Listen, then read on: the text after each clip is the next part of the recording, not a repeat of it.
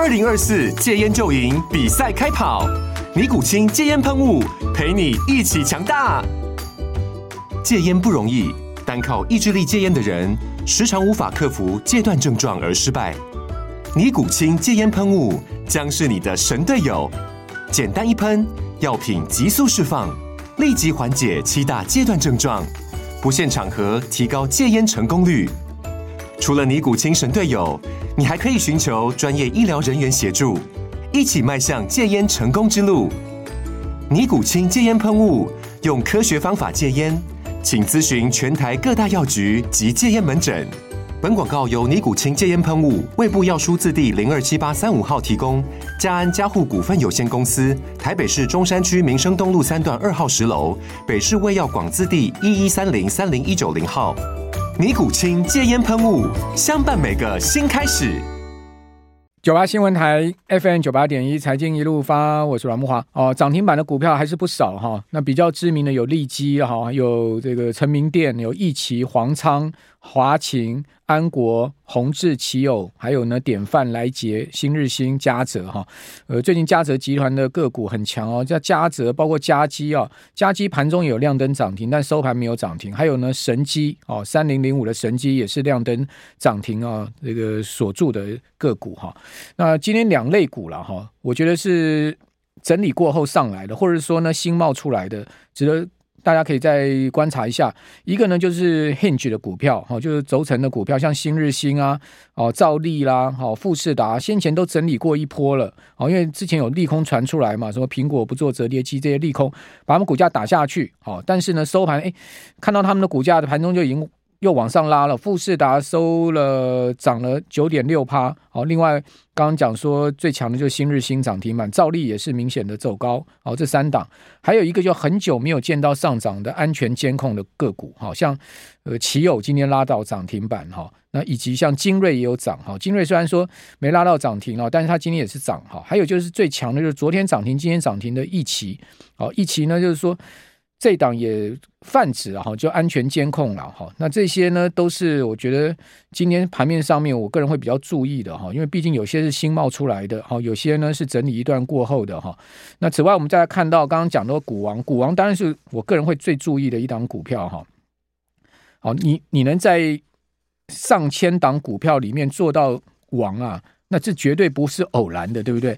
好，大家可以看到，像以前呢，这个呃做股王的一些个股哈，都有他们一定的地位。虽然有些股王是一代拳王了，就是呃只有做一年的股王哈，但是呢，世芯似乎啊，哦去年做上股王之后呢，持续的哈，今年还是居高不下的一个位阶了哈。那我觉得世芯就是台股一个很重要的指标。如果股王续强的话，你说台股会落到哪里去呢？那今天世芯出来的法说，我个人觉得相当不错哈。呃，除了就是。毛利比较值得抗胜以外，哈，其他的包括营收啦，包括这个 EPS 啊，哈，都没有什么太大问题。那至于说大家比较抗胜就是毛利的部分，因为它去年毛利减很多嘛，哦，减了将近十个百分点。那去年第四季它的毛利还是续减，哈，它去年呃第四季的毛利呢，季减了零点九五个百分点，年减四点七五个百分点，哦，所以毛利是一个问题。那全年毛利减了十个百分点，哈，降到二十二点二九。那为什么毛利减呢？公司派说法是因为北美大客户出货量很大，所以呢相关产品毛利比较低哦，再加上去年高毛利的委托设计就 NRE 的营收比重啊有降下去到二十到三十趴，所以影响整体的毛利表现。但是呢，他们说今年的毛利有机会回升哦，这句话就很重要了，今年有机会回升。好，那只要毛利一一旦回升哦，不要再继续毛利再减的话，我觉得四星看起来问题不大。哦，那股价压回一样老化，跟联发科一样。好，那今天我们这个阶段呢，要请教中央大学台湾经济发展研究中心台经中心的吴大任教授来看一下这个全球股市啊，到底有没有泡沫啊？以及呢最新的呃二月的消费信心指数的情况。哈，吴老师你好。阮大哥好，各位听众朋友大家好。好，这个台股涨到历史新高一万九千点哈。美国股市呢，大家看到最新交易日标标准普尔五百指数、纳啥指数都创立新高，费半指也创立新高。那美国四大指数连涨四个月哦，而且还在创立新高。很多人担心有没有泡沫，但是呢，桥水基金的创办人达理欧说呢，美股没有太大的泡沫。我不晓得吴老师您认不认同，现在全球股市没有泡沫呢？呃。对了，这个这个这个问题哈，呃，其实是有点复杂哦，就是呃，其实哈，现现在哈，因为那个全球的升息循环哈，那个还没有真正结束嘛，哦，那所以说那个资金，呃，资金哈，其实它呃，它当然是慢慢在在缩减了哈，因为联储会在缩表嘛。哦，而且缩表的这个规模哈，已经超过一兆美元了哈。那所以说，在市场上的这个资金也会慢慢的降下来。那另外有一点哈，就是，诶，我们蛮可能在今年第二季哈，可以看到联储会开始降息。好，那它一旦降息呢，那那个诶，就是就是那个债券市场好的这个情况，可能就会有一些改变了哈。就是有一些资金会从股市哦流向债市，嗯，好，那这部分呢也会让在股市里面的资金动能哦受到一些影响了，好，所以所以诶，到底有没有泡沫？其实哈，它是就是我们还要综合考量好基本面，还有那个资金面等等这些的影响啊。那从资金面的这个角度来看哈，我是觉得接下来半年哦可能还是有一些风险哦，就是资金会继续留在股市。哦，这这这部分呢，可能会开始有点动摇。嗯，为什么？诶，我我的意思就是说，一方面呢，那个诶缩表还没有完全结束嘛。嗯。哦，那另外呢，那个诶美国政府哈、哦，因为他他自己本身有财政危机，所以他也是不断在发公债。他发公债呢，其实还是会收回货币了哈、哦。那另外呢，就是如果有部分的这个资金动能哦移转到债市，那股市的动能就会受到影响。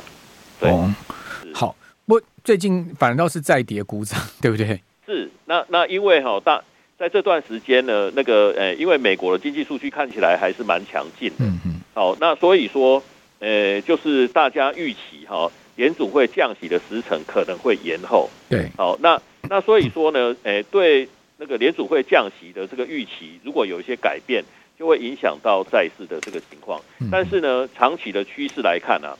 就是美国降息哈，最晚在今年下半年应该就会降息。嗯，好，这个事情看起来是势在必行啊。对，所以呢，股市呃，当然股市的呃投资哈，它会波动比较大，但是债市呢，基本上还是要看长期的趋势啦。嗯，对。好，那主要原因就是因为美国财政压力好，所以呢，在这样状况之下，还是要降息，还是说呢，呃，联准会预估通膨会持续的下降？还是说联准会预期呢，经济会走弱？您说他下半年势必要降息，您觉得联准会降息的最主要理由是什么？因为我我个人觉得，其实降息时间点倒不是那么重这么重要，反而是降息的理由很重要。对，呃，我我我是认为啊，就是刚才阮大哥提到的这几个可能性哈，都存在了。那美国的经济呢？诶，虽然我们看到它现在的一些数据哈，看起来都还蛮强劲的哈。但是呢，它还是有些隐忧啦。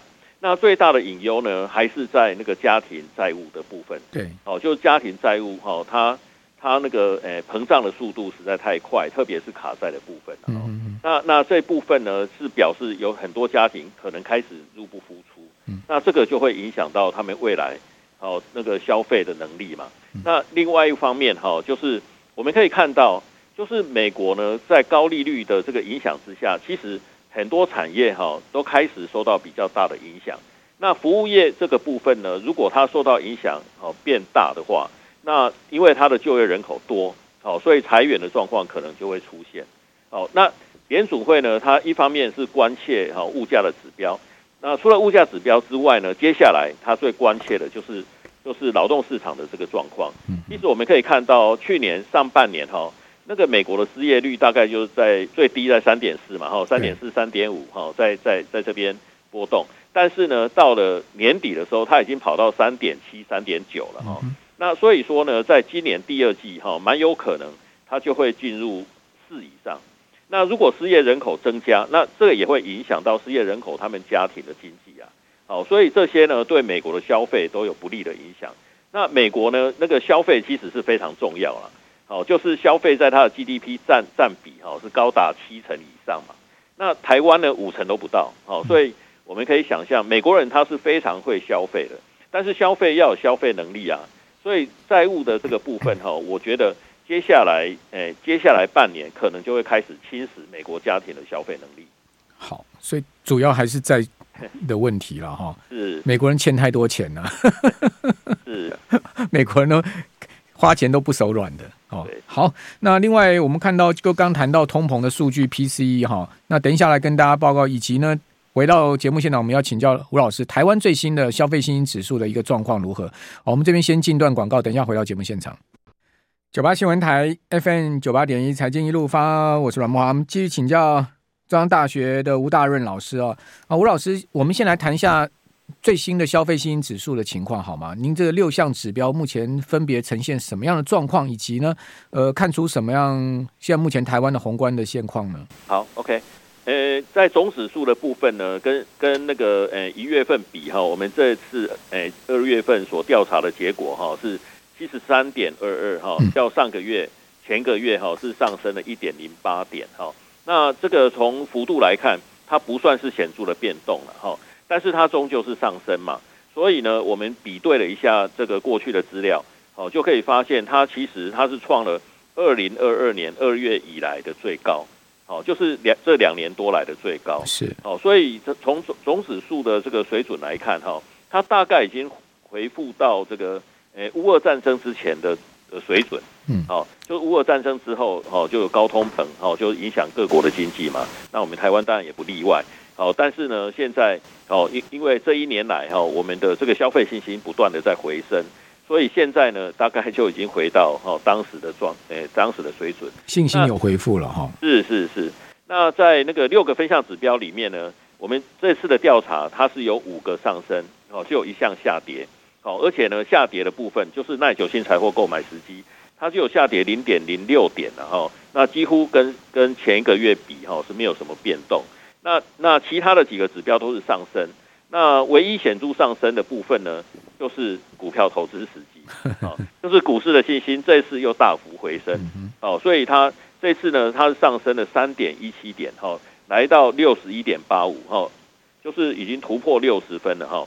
那那个，诶，我们一样，哈，也是比对过去的资料，就可以发现，好，它是创了二零二零年三月以来的最高，哈，就是这四年来。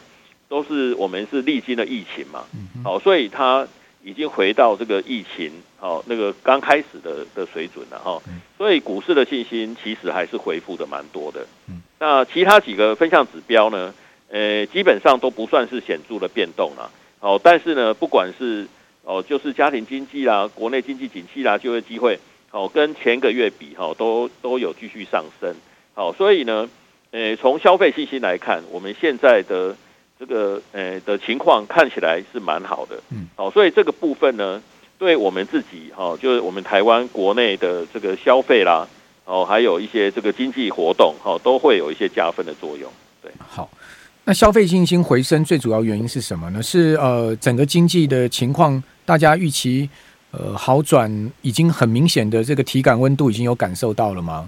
我我我想哦，是是是这样了哈。呃，其实贡献最大的当然就是那个股市的信心嘛，股市、哦、就是我们股市已经创历史新高，对，都一直在创高。嗯、那所以说，这个对大家在信心面上面一定会有一些正向的一些影响啦。好、嗯，因为呃，我想呃，现现在我们台湾大部分的家庭可能在股市上都有做一些投资啦，嗯，好，所以像台积电啊，小股东也蛮多的嘛。对对对，都都超过百万呢、啊，台积电股东数超过百万啊，所所以说，当股市上涨的时候，哎，我们家庭的其他其他所得也会上升嘛。哦，那这个这个部分呢，对大家的这个信心，哦，事实上是有一些帮助的。对对，能看到那个台股 ETF 已经冲到了一点五兆台币了嘛？哦，这个也是大家共同堆积出来的钱嘛。对，因为不。不知道买什么股票，买 ETF，现在也蛮流行这样子的情况。那这些可能对台股来讲也是一个正面的情势，对呃长期投资来讲应该也是正面的情况。对对，所以这个刚刚吴老师所讲，第一个股市哦，第二个是因为经济的状况。昨天外外销订单出来，哎，哇，这个原本经济部预期是要衰退，但没有想到年增一点九趴，哎，是，但是但是还是偏低了，偏低，因为那个资通衰退嘛，对对对，那那那而且呢，呃，会成长是因为去年。的情况也是也是低基期嘛，哦，就是其实我们这个出口出口说，诶，就是出口时机哈，还有外销订单，其实在呃，在二零二二年的这个第四季哈就已经开始发生了。好，所以所以去年的这个情况都不好。好，那所以说今年呢，那个如果我们去看年增率的话，都还不错。但是呢，呃，如果我们外销订单哦不到五百亿美元，这个还是有点低啦。还是有点低。因为在二零二二年的时候呢，我们其实有很多个月份是超过六百亿美元的。嗯嗯。好，所以所以如果我们跟过去的这个历史高点来来比对的话，现在还是有点偏低。而且呢，我们其实从那个二零一九年、二零二零年开始哈，因为台商回流，哦，就是我们制造业的产能其实是在扩充。嗯哼。所以呢，那个诶、欸，我们现在呢没有办法达到哦六百亿以上的这个诶、欸、外销订单，其实是代表有很多产能还是限制啊。嗯，对。好，不过那时候二零二二年。呃，应该是上半年对不对？对，下半年就没那么好了嘛。对对对对对，欸、上半年可能延续二零二一年那时候还是什么缺缺船缺柜的状况，是是重复下单很明显这样。诶、欸，但是哈，但是我们不但在当时啊，不但是那个诶、欸，就是外销订单哈有有一直创高嘛，嗯，那出口的部分呢，其实表现也都非常好，嗯，哦，就是在二零二二年哈八月之前。哦，三月到八月啦，我们每个月的出口金额都是超过四百亿美元。嗯，好，那现在呢，大概就是三百五十亿，好到最呃，就是这段时间好最高到三百九十几亿了哈。那那我们大概已经一年多没有办，没有没有再回到四百亿以上。对，好，加油加油！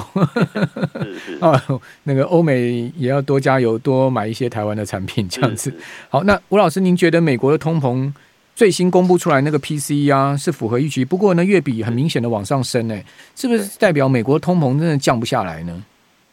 其实哈，美国的通膨是有降温呐哈，但是呢，因为它它这种所谓螺旋性的这种通膨哈，那个要真的压抑下来还是蛮困难的哈。是，因为我们看哈，就是 PCE 的部分，它的核心 PCE 还比较低一点，但是核心 CPI 哈是接近百分之四哎，好，所以所以三点九嘛。对对对，所以所以呢，那个现在美国的这个通膨确实还是一个隐忧啦。那也是因为那个通膨还是有点居高不下，所以这也就影响到联准会降息的时程。对，那联总会降不降，似乎好像也没差。为什么？因为你看到去年美国第四季 GDP 是三点二嘛，对，那原先估计三点三，好，修正下来零点一个百分点，三点二。那全年的 GDP 增长是二点五，哎，这个一个非常不错的一个 GDP 增长。台湾去年 GDP 增长连一点五都没有，没错。美国那么大经济体，二点五的 GDP 增长，那你怎么说？那预计今年，呃，虽然联准会看 GDP 增长率不到一趴，可是我看到华尔街现在纷纷在上修，都认为说今年美国全年的 GDP 的增长率可能会超过两趴。那如果都都是在两趴以上的 GDP 增长，而且现在目前的利率在五趴，那代表高利率对美国的经济增长没有太明显的影响。那这个利率在高档有什么关系呢？OK，但但是我的看法还是比较保守了，就是高利率呢，那个在短期或许哦它的影响有限。但是时间拉得越长，哦，就是家庭债务的负担、企业债务的负担，嗯，哦，包括政府债务的负担都会加重，就后面债务的问题。对，所以所以时间拉得越长，其实它的影响越大。嗯，所以呢，我对美国今年的经济成长，我倒是比较保守了。我觉得，哦，要到百分之二，其实还是很困难的。对，联总会是看不到一趴嘛？是，联总会比较也更保守。对啊，但但现在目前我看一些华尔街的投资机构预估，甚至乐观到二点五，就延续去年的 GDP 增长率。呃，我觉得真的是有困难，有困难。对，那那那我们台湾那个呃去年的经济表现之所以比较不理想，嗯，最主要还是出口哦有比较低迷嘛。好，那出口低迷其实受到美国的影响还是蛮大的。嗯嗯。哦，就是美国的经济很强劲，但是它的进口金额还是诶、欸，就是我们看它的长期趋势还是一直一直在往下走啊。对啊。那那吴老师，您觉得这个 AI 呃会不会对生产力真的带产生未来长远的一个生产力带动的影响呢？我我是认为那个 AI 的影响哦，真的是非常全面性的。对。哦，就是我们未来的生活哈，包括生产消费。可能慢慢的都会跟 AI 好有联系，嗯，而且呢，其实 AI 的发展，诶，很早就开始了，六七十年前就有，对，哦，但是呢，现在哈，因为我们很多条件都已经具备了，所以现在呢，才有才有办法真正让 AI 落实，对对对，那那所以说，我觉得那个未来我们整体的经济发展一定会跟 AI 有非常密切的关系。嗯，哦，所以呢，相关的类股其实真的是可以逢低哈，诶，考虑买进。OK，好，对，吴老师刚刚讲说，呃，觉得股市有一些大家要注意居高思维，但是 AI 反而是吴老师看好的哈。是，好，那另外台币的部分您怎么看呢？台币现在又贬破三十一块六，哦，最近颇弱的，哦，那只是一个。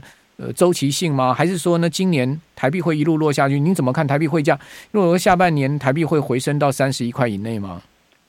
我个人是认为哈，那个下半年台币回升的可能性其实还蛮高的。嗯嗯。哦，最主要是，呃、欸，我我现在看我们的出口哈，对，在今年第三季之前，可能还是这个，比较比较低迷一些啦。但是在第四季就有机会回升。嗯哼。哦，那那那个，呃、欸。就是如果我们的出口开始回升呢，其实厂商的基本面就会改善嘛。好，所以我认为哈，那个台币会不会升值，其实是跟外资的动向有非常密切的关系啦。那那如果哈在下半年我们台湾的这个出口有机会改善，那我觉得这个外资哦，那个它有可能会会开始进进来。哦，那这个时候我们的新台币升值的可能性就会增加许多。对，那那加上美国降息。对，那外外资进来，他一定要买台股吗？呃、欸，我我我是认为大部分的外资哈，呃、欸，但当然外资有很多有有很多做法了哈。嗯、那 FDI 当然是长期的这个影响嘛哈，就是在台湾做投资。好，那这个部分呢，诶、欸，我看的是比较保守一点了，因为我们现在台湾的地缘政治，哈，那个诶、欸，对外国人来讲还是有一点担忧嘛，对。哎，但是呢，股股市的进出速度很快啊。好，所以所以当然外资进股市的可能性还是最大的。对啊，全世界都看台湾很危险啊，就我们台湾自己大家都不觉得太危险。对啊，对啊，这也是一个大问题。全世界都觉得台湾要开战了，我们都自己都在那边老神在在。